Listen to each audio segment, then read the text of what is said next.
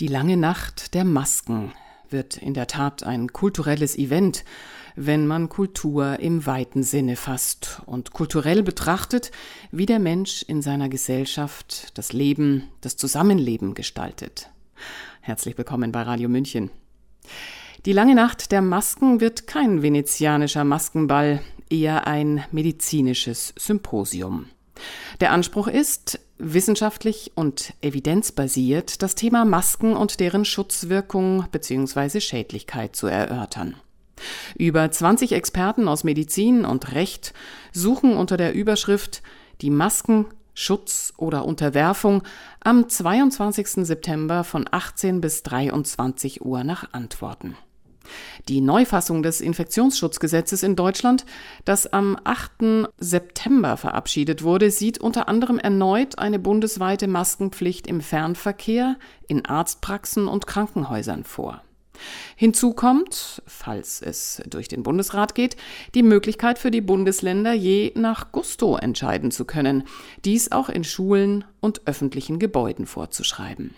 Aber Wen wollen und können die Organisatoren des Vereins Mediziner und Wissenschaftler für Gesundheit, Freiheit und Demokratie außerhalb der ohnehin kritischen Blase mit ihrem Symposium erreichen? Gibt es neue Erkenntnisse? Darüber hat sich unsere Kollegin Andrea Drescher mit dem Mitorganisator Ronald Weikel unterhalten. Das ist alles gesagt.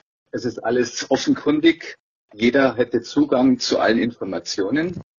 Aber wir möchten trotzdem nochmal gebündelt alle wichtigen Themen in einer Veranstaltung zusammenfassen, damit die Leute konzertiert diese Information bekommen. Denn du hast ja mitgekriegt, dass am 8.9. der Bundestag die Neufassung des Infektionsschutzgesetzes leider verabschiedet hat. Wir hätten uns was anderes erhofft. Und dass da auch wieder die bundesweite Maskenpflicht, zum Beispiel im Fernverkehr oder in Arztpraxen oder Krankenhäusern, ein Thema ist. Und dass den Bundesländern sogar die Möglichkeiten eingeräumt werden, in Schulen und öffentlichen Gebäuden die Maskenpflicht wieder einzuführen. Und das kann man bei der wissenschaftlichen Faktenlage einfach nicht hinnehmen. Und das Ziel unserer Veranstaltung ist, die Menschen möglichst in umfassende Kenntnis zu setzen, beziehungsweise nochmal alle Informationen mit an die Hand zu geben. Einzelne Referenten haben möglicherweise hierfür sogar Musterschreiben veranlasst, zum Beispiel wie man sich gegen die Maskenpflicht in der Schule wehren kann als Eltern, damit sie sich ihrer Selbstverantwortung noch mehr bewusst werden können, dass sie nicht etwas durchführen müssen, was gesundheitsschädigend ist und sich auch wehren können, insbesondere auch ihre Kinder schützen können.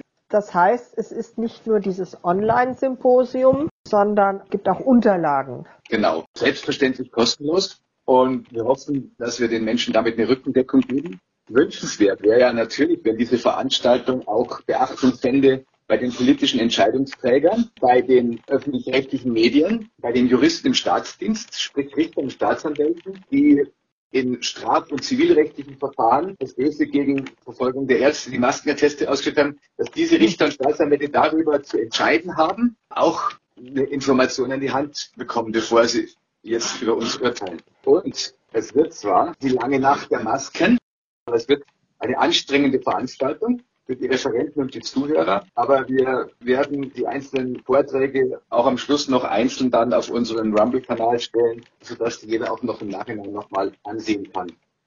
Glaubst du, dass du mit dem Symposium auch Leute außerhalb unserer Bubble erreicht?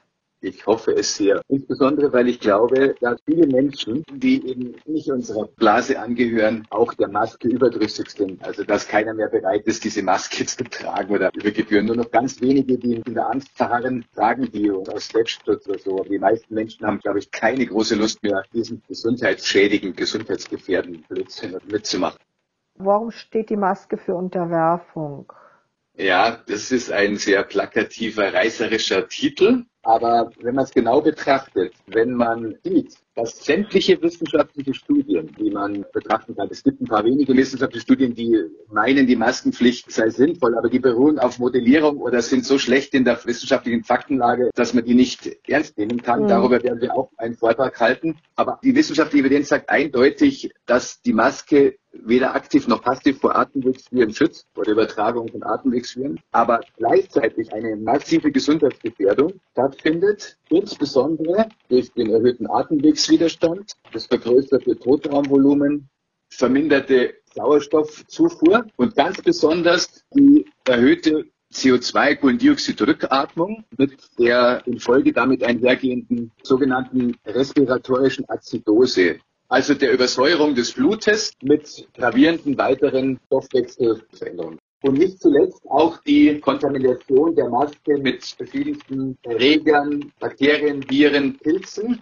und schädlichen Plastikpartikeln, die in der Maske vorkommen. Sie hörten Ronald Weikel im Gespräch mit unserer Kollegin Andrea Drescher zum Symposium Die lange Nacht der Masken, die am nächsten Donnerstag, den 22. September zwischen 18 und 23 Uhr online stattfindet. Den Link zur kostenfreien Teilnahme finden Sie in Kürze auf der Seite des Vereins Mediziner und Wissenschaftler für Gesundheit, Freiheit und Demokratie. Mein Name ist Eva Schmidt. Ich wünsche einen angenehmen Tag. Ciao, Servus.